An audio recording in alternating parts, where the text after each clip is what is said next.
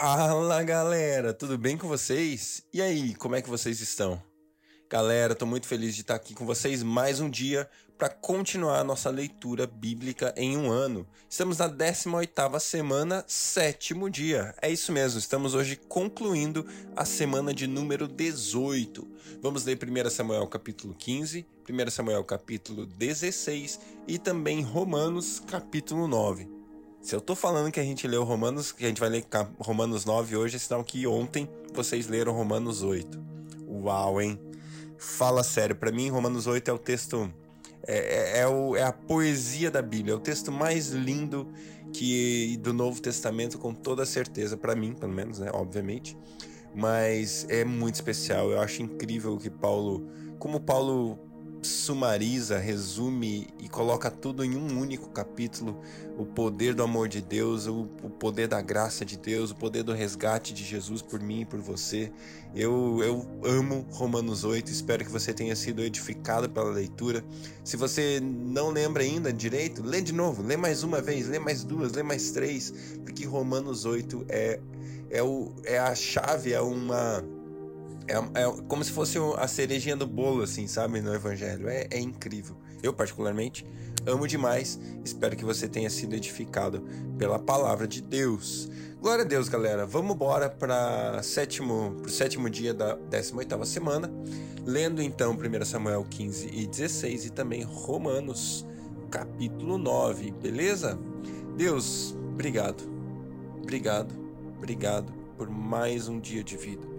Obrigado, Deus, por mais uma oportunidade de nós expressarmos Jesus Cristo aqui na terra. Obrigado porque o Senhor nos chama, nos ama e conta conosco.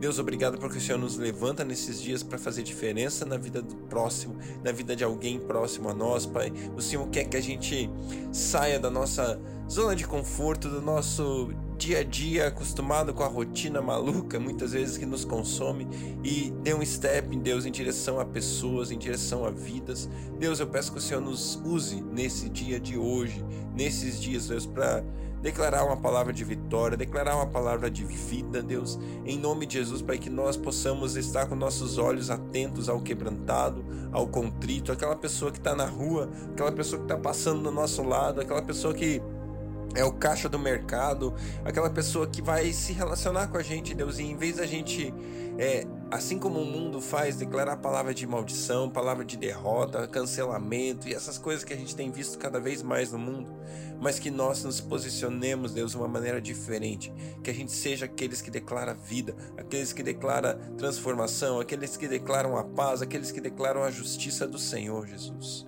Muito obrigado, Deus, porque nós temos dentro de nós essa verdade, nós temos isso, e porque temos dentro de nós, nós podemos enviar e declarar e colocar para fora. Deus, a vida que o Senhor nos deu, nós queremos multiplicar na vida do próximo, Pai. Eu peço que isso seja assim nas nossas vidas, especialmente no dia de hoje, mas todo dia. Em nome de Jesus, Pai. Obrigado pela leitura da Sua palavra. Fala conosco, abre os nossos corações e os nossos olhos para ver além da letra. Em nome de Jesus. Amém. Glória a Deus, galera. Glória a Deus. Vamos lá. 1 Samuel, capítulo 15. Samuel disse a Saul: Eu sou aquele a quem o Senhor enviou para ungí-lo como rei de Israel, o povo dele. E por isso, escute agora a mensagem do Senhor. Assim diz o Senhor dos Exércitos: Castigarei os Amalequitas pelo que fizeram a Israel, atacando-o quando saía do Egito.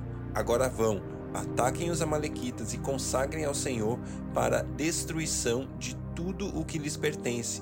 Não os poupem, matem homens, mulheres, crianças, recém-nascidos, bois, ovelhas, camelos e jumentos. Então convocou Saul os homens e os reuniu em Telaim. Duzentos mil soldados de infantaria e dez mil homens de Judá. Saul foi à cidade de Amaleque e armou uma emboscada no vale. Depois disse aos queneus: Retirem-se, saiam-se, saiam do meio dos amalequitas para que eu não destrua, eu não os destrua com eles, pois vocês foram bondosos com os israelitas quando eles estavam vindo do Egito. Então os queneus saíram do meio dos amalequitas. E Saul atacou os amalequitas por todo o caminho, desde Ávila até Sur, a leste do Egito. Capturou vivo Agag, rei dos Amalequitas, e exterminou o seu povo.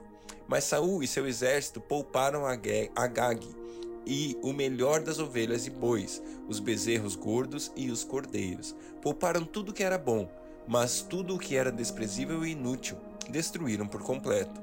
Então o Senhor falou a Samuel: Arrependo-me de ter posto Saul como rei, pois ele me abandonou e não seguiu as minhas instruções. Samuel ficou irado e clamou ao Senhor toda aquela noite.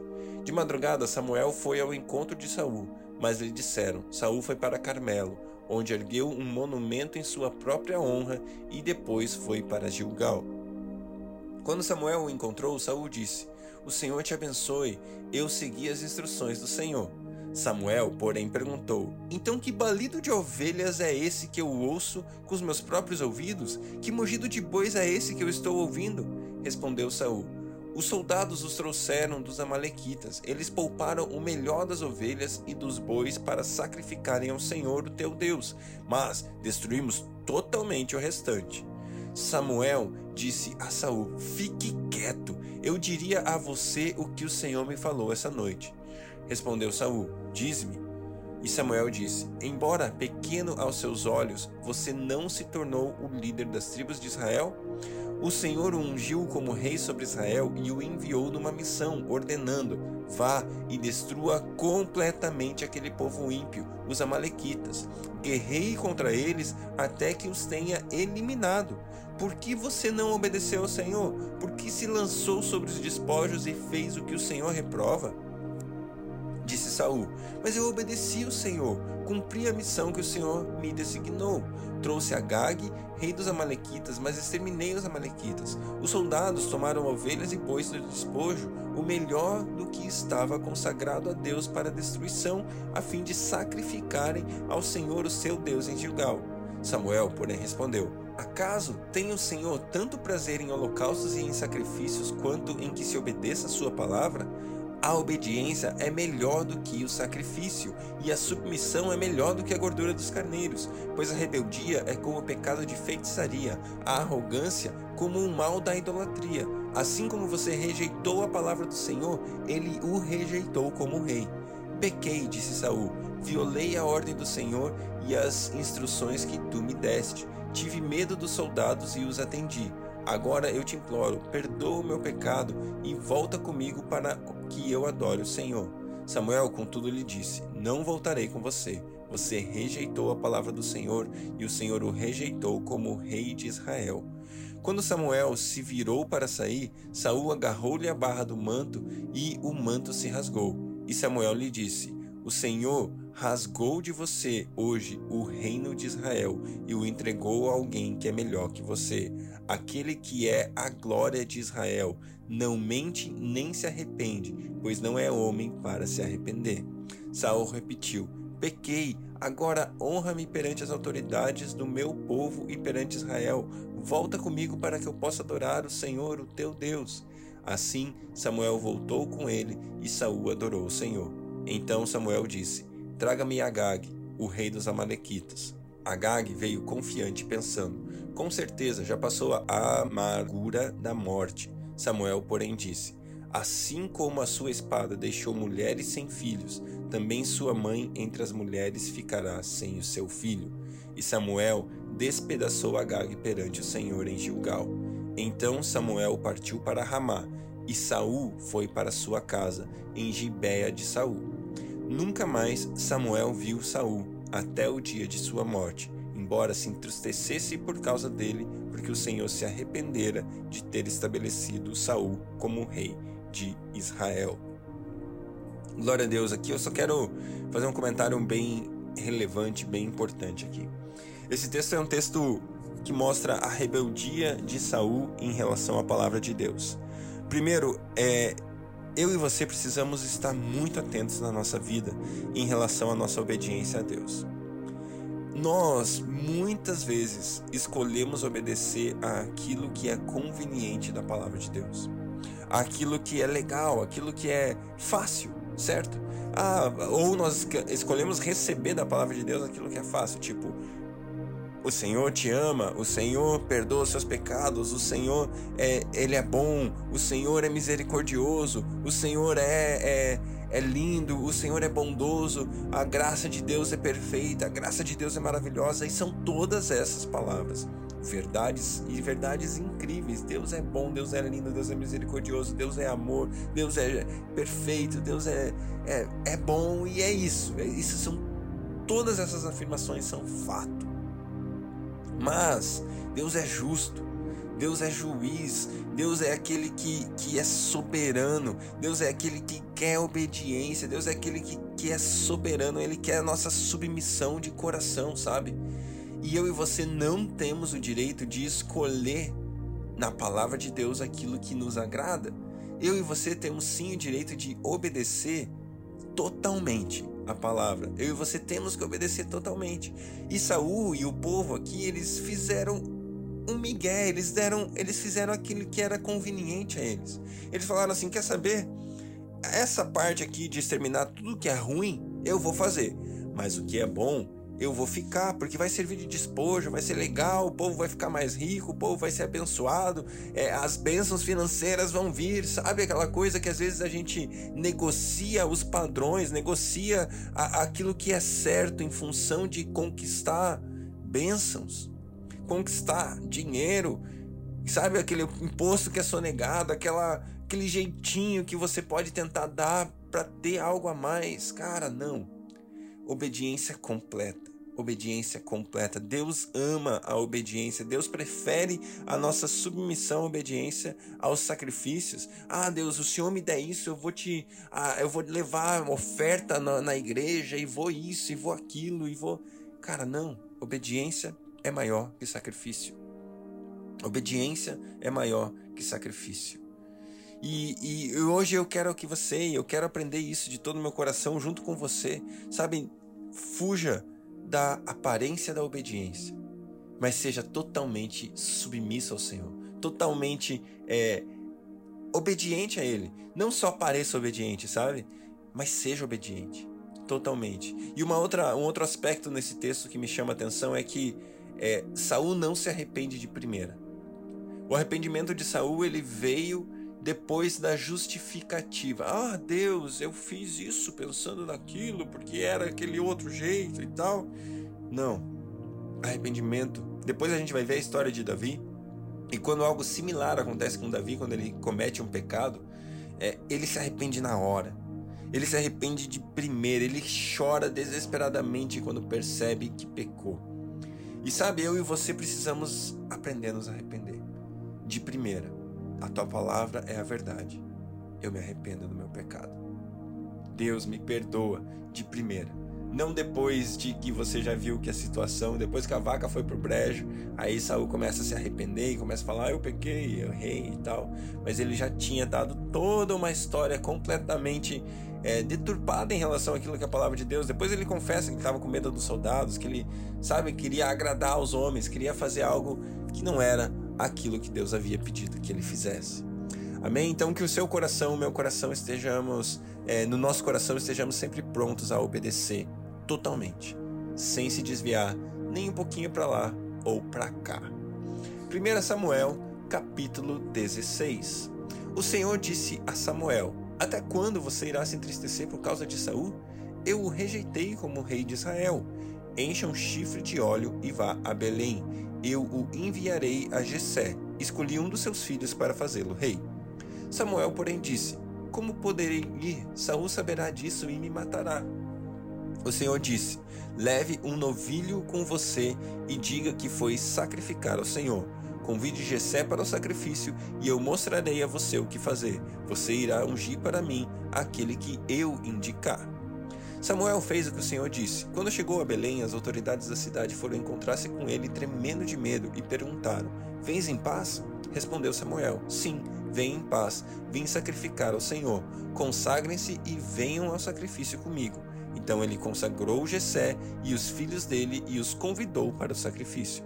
Quando chegaram, Samuel viu Eliabe e pensou: Com certeza é esse que o Senhor quer ungir.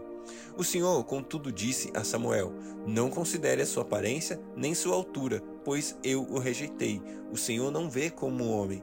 O homem vê a aparência, mas o Senhor vê o coração. Então Jessé chamou Abinadab e o levou a Samuel. Ele, porém, disse: O Senhor também não escolheu este. Em seguida, Jessé o levou a Samar. Em seguida, Jessé levou Samar a Samuel, mas este disse: Também não foi este o escolhido do Senhor. Jessé levou a Samuel sete de seus filhos, mas Samuel lhe disse: O Senhor não escolheu nenhum deles. Então perguntou a Jessé: Estes são todos os filhos que você tem? Jessé respondeu: Ainda tenho o caçula, mas ele está cuidando das ovelhas. Samuel disse: Traga-o aqui. Não nos sentaremos para comer enquanto ele não chegar. Jessé mandou chamá-lo e ele veio. Era ruivo, de belos olhos e de boa aparência. Então o Senhor disse a Samuel: É este, levante-se e unja-o. Samuel apanhou o chifre cheio de óleo e ungiu na presença de seus irmãos. E a partir daquele dia, o Espírito do Senhor apoderou-se de Davi, e Samuel voltou para Ramá. O Espírito do Senhor retirou-se de Saul, e um espírito maligno vindo da parte do Senhor o atormentava. Os oficiais de Saul lhe disseram: Há um espírito maligno mandado por Deus te atormentando. Que o nosso soberano mande estes seus servos buscar um homem que saiba tocar harpa. Quando o espírito maligno vindo da parte de Deus se apoderar de ti, o homem tocará a harpa e tu te sentirás melhor. E Saul respondeu aos que o serviam: Encontrem alguém que toque bem e tragam-no aqui. Um dos oficiais respondeu: Conheço um filho de Jessé, de Belém, que sabe tocar harpa. É um guerreiro valente, sabe falar bem, tem boa aparência e o Senhor está com ele. Então Saul mandou mensageiros a Jessé com a seguinte mensagem: Envie-me seu filho Davi, que cuida das ovelhas. Jessé apanhou um jumento e o carregou de pães, uma vasilha de couro cheia de vinho e um cabrito e os enviou a Saul por meio de Davi, seu filho. Davi apresentou-se a Saul e passou a trabalhar para ele. Saul gostou muito de Davi e Davi tornou-se seu escudeiro. Então Saul enviou a seguinte mensagem a Jessé: Deixe que Davi continue trabalhando para mim, pois estou satisfeito com ele. Sempre que o espírito mandado por Deus se apoderava de Saul, Davi apanhava sua harpa e tocava. Então Saul sentia alívio e melhorava, e o espírito maligno o deixava. Uau, glória a Deus aqui. Vemos o surgimento desse rapaz, desse homem poderoso em Deus chamado Davi. Eu amo a vida de Davi, eu amo o coração adorador, eu amo o coração voltado ao Pai que Davi tem. E o próprio Deus fala que Davi é o homem segundo o seu coração. E aqui nesse texto eu queria só ressaltar aquele, aquela frase maravilhosa que Deus não olha a aparência, assim como eu e você, homens, olhamos, mas Deus olha o coração. E, gente, aqui é, é de novo, tá? Eu e você precisamos viver a nossa vida, não por aparência não por aquilo que vão pensar de nós, não por aquilo que é agradável aos olhos dos homens, mas precisamos viver nossa vida de dentro para fora. Sabe, não, não, não precisa fingir, não precisa viver uma vida fingida, mas seja verdadeiro e deixe que Deus transforme você de dentro para fora. Muitas vezes a nossa vida é um processo, ela passa por um processo, não necessariamente no, radicalmente como um ram, como um raio, como um relâmpago, a sua vida vai ser transformada. Existe um processo para você sair do ponto A e chegar no ponto B, sabe? Para que a sua transformação aconteça. Respeite o processo. Deixe Deus tratar com você de dentro para fora. De dentro para fora. Sempre de dentro para fora. Porque Deus olha o interior e não o exterior.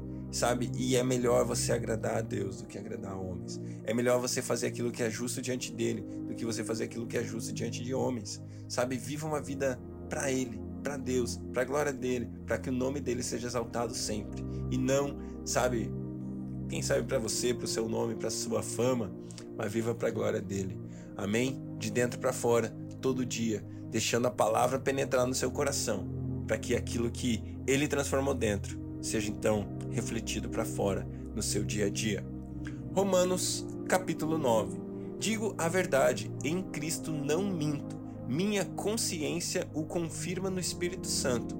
Tenho grande tristeza e constante angústia em meu coração pois eu até desejaria ser amaldiçoado se separado de Cristo por amor de meus irmãos, os da minha raça, o povo de Israel. Deles é a adoção de filhos, deles são a glória divina, as alianças, a concessão da lei, a adoração no templo e as promessas. Deles são os patriarcas, e a partir deles se traça a linhagem humana de Cristo, que é Deus acima de todos, bendito para sempre. Amém. Não pensemos que a palavra de Deus falhou, pois nem todos os descendentes de Israel são Israel, nem por serem descendentes de Abraão passaram por todos passaram todos a ser filhos de Abraão. Ao contrário, por meio de Isaque, a sua descendência será considerada. Noutras palavras, não são os filhos naturais que são os filhos de Deus, mas os filhos da promessa é que são considerados descendência de Abraão, pois foi assim que a promessa foi feita. No tempo devido virei novamente, e Sara terá um filho. Esse não é, esse não foi um único caso. Também os filhos de Rebeca tiveram o mesmo pai, o nosso pai Isaac. Todavia, antes que os gêmeos nascessem ou fizessem qualquer coisa boa ou má, a fim de que o propósito de Deus confirme a eleição, conforme a eleição permanecesse, não por obras, mas por aquele que chama, foi dito a ela: o mais velho servirá o mais novo. Como está escrito: Amei Jacó, mas rejeitei Esaú. E então que diremos? Acaso Deus é injusto? De maneira nenhuma, pois ele diz a Moisés: Terei misericórdia de quem eu quiser ter misericórdia, terei compaixão de quem eu quiser ter compaixão. Portanto, isso não depende do desejo ou do esforço humano, mas da misericórdia de Deus, pois a Escritura diz ao Faraó: Eu o levantarei exatamente com esse propósito, mostrar em você o meu poder para que o meu nome seja proclamado em toda a terra. Portanto, Deus tem misericórdia de quem ele quer e endurece a quem ele quer. Mas alguns de vocês, alguns de vocês me dirá: "Então, por que Deus ainda nos culpa? Pois quem resiste à sua vontade? Mas quem é você, o homem, para questionar Deus? Acaso aquilo que é formado pode dizer ao que formou: Por que me fizeste assim?" O oleiro não tem direito de fazer do mesmo barro um vaso para fins nobres e outro para o uso desonroso?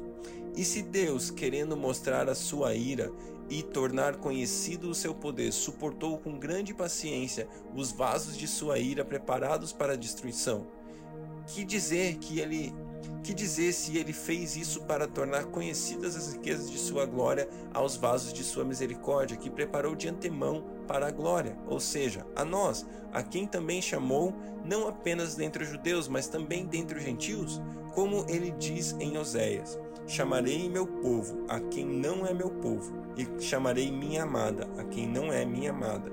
E acontecerá que no mesmo lugar em que lhes declarou vocês são vocês não são meu povo, eles serão chamados filhos do Deus vivo. Isaías exclama com relação a Israel: Embora o número dos israelitas seja como a areia do mar, apenas o remanescente será salvo, pois o Senhor executará na terra a sua sentença rápida e definitivamente. Como anteriormente disse Isaías, se o Senhor dos Exércitos não nos tivesse deixado descendentes, já estaríamos como Sodoma e semelhantes a Gomorra. Que diremos então? Os gentios que não buscavam a justiça a obtiveram, uma justiça que vem da fé, mas Israel, que buscava a lei que trouxesse justiça, não alcançou. Por que não? Porque não buscava pela fé, mas como se por obras. Eles tropeçaram na pedra de tropeço, como está escrito: Eis que ponho em Sião uma pedra de tropeço, uma rocha que faz cair, e aquele que nela confia jamais será envergonhado. Glória a Deus, mais uma vez, nosso amigo Paulo destacando a obra da graça, a obra da fé, aquilo que eu e você é, temos quando nós cremos na obra de Jesus, na obra que ele fez na cruz, a sua morte, a sua ressurreição, a graça que nos habilita e nos coloca como filhos de Deus. Maravilhoso isso, porque é, a graça tira de nós qualquer capacidade, qualquer barganha, qualquer habilidade, porque não é pela, pelo muito fazer, mas é por aquilo que ele fez por nós. Não é pelas nossas obras, mas é pela obra dele, pela obra de Jesus, que eu e você podemos ser filhos, ser considerados parte da família, ser enxertados na videira, que é Israel. E assim eu e você somos filhos do nosso Deus, graças a Jesus Cristo, pela sua obra redentora na cruz do Calvário, pela sua morte, sua ressurreição. A graça nos alcança e nós podemos ser então filhos de Deus. Glória a Deus pela sua vida, que você tenha um dia na presença dele, em nome de Jesus, e até amanhã.